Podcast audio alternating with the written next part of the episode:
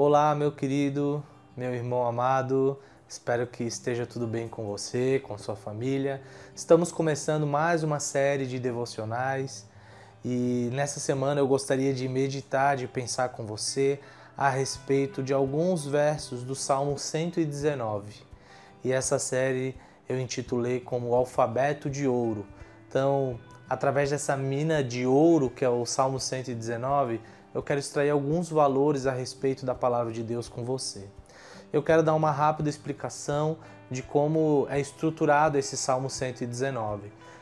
Algumas Bíblias, se você notar, a cada oito versos, né, a cada estrofe, tem um, um títulozinho em cima chamado Aleph, Beit, Gimel, Dalet e assim por diante. Esse, na verdade, é o alfabeto hebraico. É uma técnica de memorização que os hebreus usavam ou seja, a primeira letra é Aleph. Então, do verso 1 até o 8, todas as orações, todas as frases, todos os versos vão começar com a letra Aleph. Beit, a segunda letra do alfabeto hebraico. Do verso 9 em diante, em cada oito versos, vai começar com a letra Beit, todos os versos, e assim sucessivamente até o verso 176. Então são 22 letras do alfabeto hebraico. Então eu gostaria, através dessa mina de ouro, né, desse alfabeto de ouro, nós extraímos verdades a respeito da palavra de Deus. Eu gostaria então de começar com a letra Aleph, que é a primeira letra do alfabeto hebraico.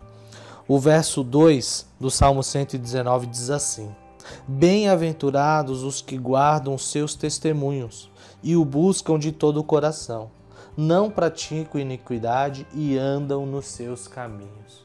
Então o salmista começa falando para nós a respeito da bem-aventurança, a verdadeira felicidade, aquela felicidade que é oriunda do pacto entre Deus e o seu povo. Assim também como no Sermão do Monte, Jesus fala das bem-aventuranças, a verdadeira felicidade é aquele que observa a lei do Senhor, é aquele cidadão dos céus, é aquele justo, aquele que ama a Deus. Por isso que o salmista então fala que bem-aventurado, a verdadeira felicidade consiste em guardar e buscar de todo o coração os mandamentos, a lei, os testemunhos, os juízos, os preceitos e os decretos de Deus. Todas essas palavras que eu mencionei, você ao longo da sua leitura do Salmo 119, você verá que o salmista faz um intercâmbio de palavras, sempre apontando para a lei de Deus. E hoje nós temos a revelação de Deus completa, de Gênesis e Apocalipse.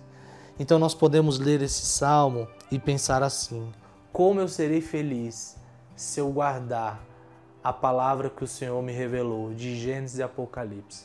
E guardar no sentido de observar, de conhecer de aprender, de compreender e de viver por meio dessa palavra. Meus irmãos, no mundo, os valores do mundo, eles nos ensinam a buscar a felicidade em tantas coisas: em dinheiro, profissão, na realização profissional, na família, no, no culto ao seu próprio corpo, né? na estética, na beleza. Mas o salmista, ele ama a palavra de Deus.